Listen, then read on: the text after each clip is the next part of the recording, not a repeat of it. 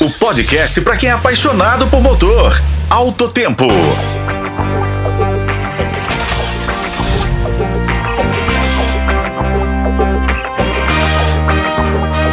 Olá pessoal, sejam bem-vindos a mais um episódio do Alto Tempo. Sou Igor Veiga e hoje vamos falar sobre o projeto de lei apelidado de combustível do futuro.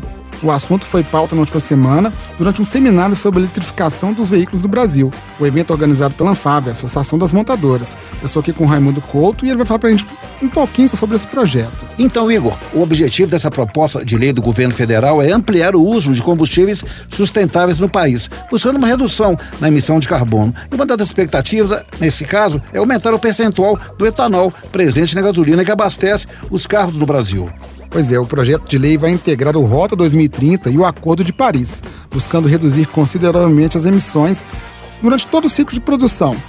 Ou seja, uma abordagem do poço à roda. Não só da poluição que sai do escapamento, mas todo o processo de produção do veículo, desde que ele sai da fábrica até chegar no consumidor.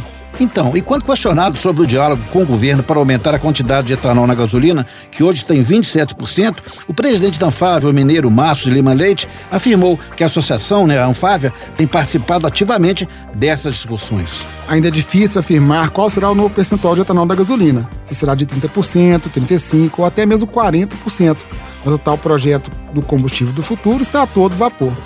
Vamos torcer para que tenhamos uma frota cada vez mais sustentável e limpa no país. Obrigado por nos acompanhar e até a próxima. Para FM o Tempo, Igor Veiga e Raimundo Couto.